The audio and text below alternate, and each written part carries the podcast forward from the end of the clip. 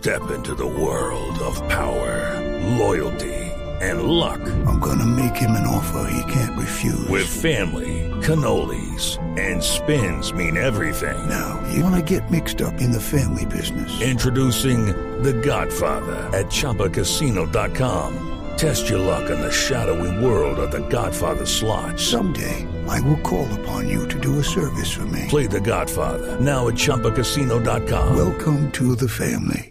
No purchase necessary. VGW Group. Void where prohibited by law. 18 plus. Terms and conditions apply. Se está confirmando en este momento que hay dos niños entre los cuatro asesinados en Tame, en el departamento de Arauca.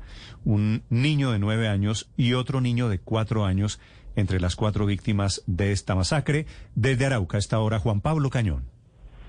Néstor, reitero los buenos días. Así es, eh, pues se han confirmado la identidad de las personas que fueron afectadas en esta masacre lamentable con la que arrancamos esta semana. El Blue Radio ha establecido que las personas víctimas en esta oportunidad fueron el señor Elson Portela, de 51 años de edad, un reconocido ganadero de la zona y propietario del vehículo Gran Vitara color gris en el que se movilizaban las nuevas personas, las nueve personas afectadas en esta masacre. Fue afectado también el señor Ángel Julián Estrada, de 48 años de edad, y los niños Delvis Arbey, de apenas nueve años de edad, y la niña Briangis Yelina Prada. Lucky Land Casino asking people what's the weirdest place you've gotten lucky? Lucky? In line at the deli, I guess? Aha, in my dentist's office. More than once, actually. Do I have to say? Yes, you do. In the car before my kids' PTA meeting. Really? Yes. Excuse me, what's the weirdest place you've gotten lucky? I never win and tell. Well, there you have it. You can get lucky anywhere playing at LuckyLandSlots.com. Play for free right now. Are you feeling lucky? No purchase necessary. Void where prohibited by law. 18 plus. Terms and conditions apply. See website for details. De tan solo cuatro años de edad. Se han confirmado también la identidad de las personas heridas, donde se encuentran también dos menores de edad, Eduardo Felipe Hostos, de nueve años, y Durlis Prada, de tan solo diez añitos. Ellos fueron trasladados hasta el Hospital San Antonio de Tame, donde se les prestan la respectiva atención médica. También se entre Reina Laica Perosa, de 31 años, Ingrid Castro, de 28 años, y Félix Arbey Prada, Puerta de 41 años de edad. Este último se encuentra en un estado muy grave y fue trasladado al hospital del Sarare, donde se le brinda la atención médica, pero el reporte que han señalado los galenos es que su situación es muy delicada sobre pues estas personas que han sido afectadas. También Blue Radio ha logrado establecer con algunas personas familiares de, las, de los eh, afectados que eh, según se ha dicho por parte de los heridos, los responsables de este terrible ataque serían las disidencias de las FARC, quienes recordemos, Néstor, se encuentran en una disputa, en unos enfrentamientos abiertos desde el pasado 2 de enero contra estructuras del ELN que mantienen el departamento de Arauca en una situación de una crisis humanitaria terrible como nunca antes se había visto con la gran cantidad de personas desplazadas, los homicidios selectivos que ya en el, el corrido de este año 2022 superan las 150 personas que han sido afectadas justamente, que han sido asesinadas en este departamento, una situación que no solamente vincula al departamento de Arauca, sino también al Estado Apure venezolano, donde delinquen estas estructuras criminales y quienes están en medio de esta confrontación, no se descarta pues que justamente se habría tratado de un ataque para controlar el territorio en contra de comunidades campesinas, quienes ya venían denunciando que este tipo de hechos se podrían presentar a partir de cuando se conoció justamente que se declararon la guerra abierta a estas organizaciones criminales en esta zona de frontera con Venezuela. Juan Pablo, si fueron, si pudieron ser disidentes de las FARC, los responsables de esta masacre, ¿por qué esta familia? ¿Por qué los niños? ¿Por qué eh, este blanco en particular? Néstor, mire, realmente hay una situación que se conoció hace un par de meses cuando se dio abiertamente esta guerra entre las estructuras criminales en las cuales eh, uno de los eh, sujetos que son cabecillas de las disidencias de la FARC había establecido unos horarios en los cuales señalaban que después de las 10 de la noche no se podían movilizar por las vías rurales las personas en vehículos o en motocicletas, eso, y se presume, pues justamente es parte de las hipótesis que manejan las autoridades, que se trataría de una acción en la cual, al ver la movilidad, la movilización de este vehículo y la gran cantidad de personas que iban dentro del mismo, pues los irregulares habrían iniciado a disparar en contra de estas personas que, insisto, pues son parte de, familias campesinas que trabajan en el sector de las veredas las nubes, muy cerca al centro poblado de Santo Domingo y que a raíz de esa situación se habría presentado este ataque. Es lo que preliminarmente están manejando las autoridades y están tratando justamente de establecer y esperaremos justamente el reporte que nos entreguen en las próximas horas. Juan Pablo Cañón desde Tame, en Arauca, en donde se produce la noticia, la desafortunada noticia del momento que es esta masacre. Recoge toda la información el personero allí en Arauca, el personero Juan Carlos Villate. Señor personero de Tame, Villate, buenos días. Muy buenos días para ustedes y para toda la población que está atenta a las noticias. Gracias. Señor personero, ¿qué información tiene usted sobre las víctimas primero? ¿Quiénes eran? Debemos comunicar que tenemos una nueva masacre en, en, el territorio araucano, en este caso en el municipio de Tame.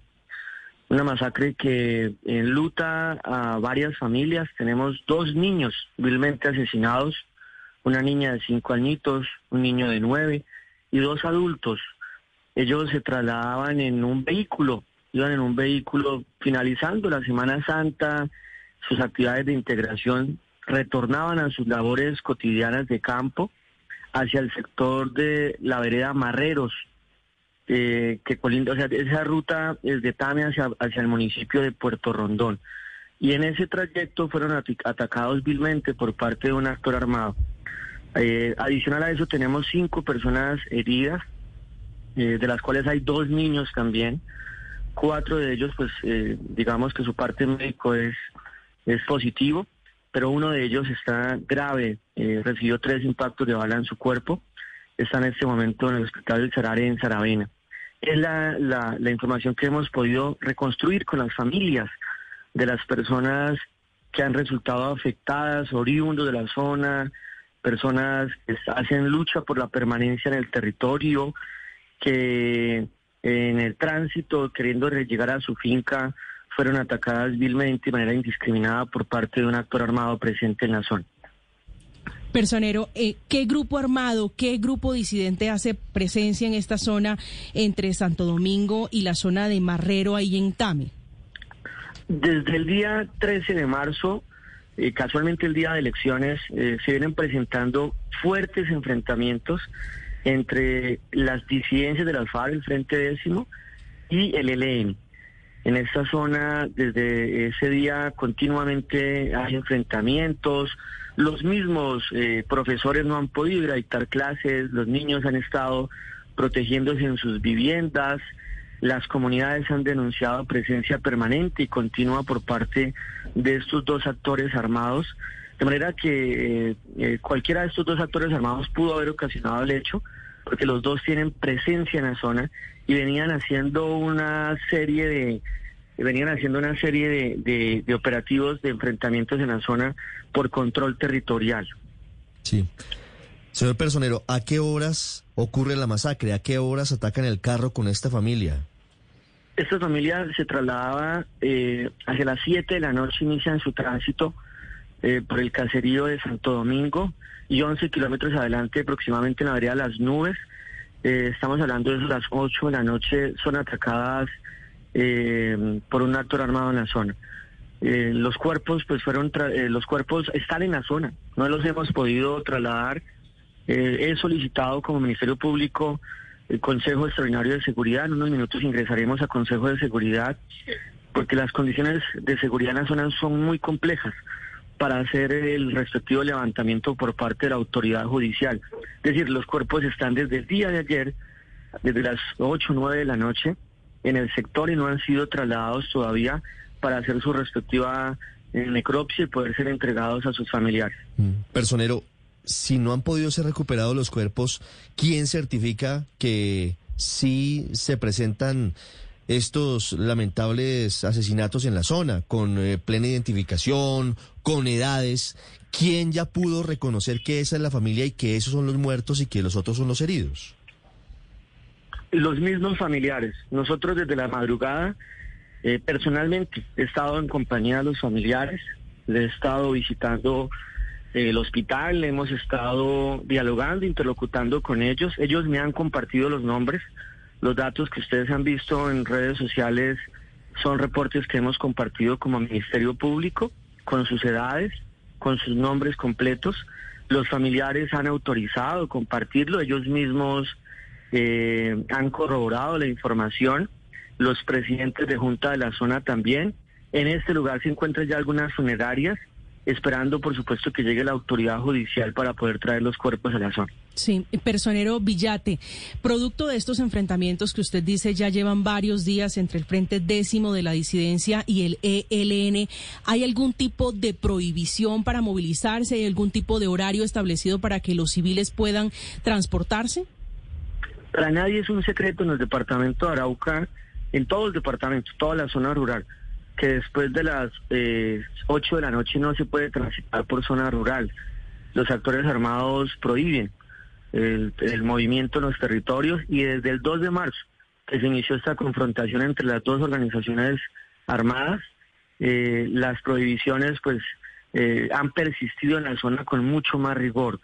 Si no hay una posibilidad, hay unas restricciones a la movilidad, eh, eso ha generado confinamiento de comunidades, eh, y una cantidad de hechos victimizantes que hoy pues incluso se traducen con una nueva masacre en, en el departamento de Arauca y en este caso en el municipio de Tam, que insisto, reitero, enluta a varias familias y que eh, impacta directamente a nuestros niños, a nuestros niños los impacta directamente niños que se ven afectados por el accionar de los grupos armados organizados en la zona. También, también debo mencionar que eh, nosotros como Estado el ingreso a territorio no ha sido fácil.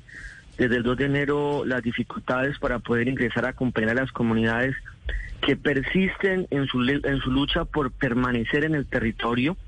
Eh, hemos tenido muchas dificultades, eh, prohibiciones por parte de los grupos armados para, para entrar a la zona y esto ha dificultado que la protección por presencia se dé en el territorio. ¿El niño, ¿El niño que está herido en qué condiciones está, señor personero? Hay dos niños heridos, están estables. Los dos están aquí en el hospital de Tame, están estables. El parte médico, eh, eh, su parte evoluciona de manera positiva. La persona que sí está crítica es un adulto que fue trasladado a otro hospital en el municipio de Saravena, en el hospital del Sarari. Personero, ¿pero ellos eran el blanco o fue que terminaron en la mitad de un fuego cruzado entre el Frente Décimo de las Disidencias y el ELN? Seguramente, eh, por el, y la, hipótesis que se maneja es que por el control territorial que hay en la zona, al ver que hay un vehículo transitando en horas de la noche por el sector, eh, es confundido y el actor armado acciona sus armas. Es decir, posterior a esto no se presentó enfrentamiento entre las dos organizaciones, no. Se ataca este vehículo y pero no hay reportes de enfrentamientos entre el ELN y las disidencias de las FARC, ni horas antes ni horas después de ocurrido el hecho. Entiendo. Una última pregunta, señor personero. ¿El modus operandi de la degradación de la guerra en Arauca lleva a que estemos en el escenario de que sin preguntar simplemente van disparando contra un objetivo civil los grupos armados ilegales? ¿O hay un toque de queda nocturno en la vereda en la que se produce esta masacre. ¿Cómo funciona hoy la situación en Arauca? La situación en Arauca funciona y es que el conflicto entre las dos organizaciones se va trasladando por territorios. Recordemos que inicialmente fue la zona fronteriza con Venezuela, posteriormente iniciamos ya a notar que se trasladaron hacia otro territorio. Entonces lo que vemos es que los dos actores armados se van moviendo hacia diferentes zonas y hacia allá van trasladando el conflicto armado. Sí, sin decir que las, los otros territorios, las otras veredas donde antes estaban, no tengan presencia, ellos también la tienen, pero con mayor, eh, digamos, presencia militar, enfrentamiento y todo, se trasladan en tiempos hacia otros sectores y en este momento, desde el 13 de marzo, se había trasladado hacia el sector donde ocurrió la masacre. Entonces eso pone, digamos, en mayor riesgo la población. Insisto, incluso los niños no, no han podido ir a estudiar, los profesores no han podido ir a dictar clases en algunas escuelas del sector. Eh, hay avistamiento de artefactos explosivos improvisados. El 13 de marzo, en enfrentamientos entre los dos grupos, eh, se trajeron tres cuerpos pertenecientes a un actor armado. Eh, es decir, la situación allí es tan compleja que incluso la misma población no puede transitar en diferentes horarios eh, so pena de que se cause una afectación como la que en este momento se está comunicando. Eso, todo una verdadera tragedia, una cadena de irregularidades, desde la masacre misma hasta el toque de queda, inusualmente impuesto por estos grupos armados ilegales. Señor personero Juan Carlos Villate, gracias por estos minutos. Lamento mucho la información que usted le está entregando a Colombia. A ustedes por el espacio. Que pasen un buen día. With lucky landslots, you can get lucky just about anywhere. Dearly beloved, we are gathered here today to. Has anyone seen the bride and groom? Sorry, sorry, we're here. We were getting lucky in the limo and we lost track of time.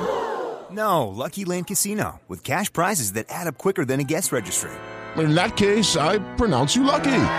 Play for free at LuckyLandSlots.com. Daily bonuses are waiting. No purchase necessary. Void where prohibited by law. 18 plus. Terms and conditions apply. See website for details.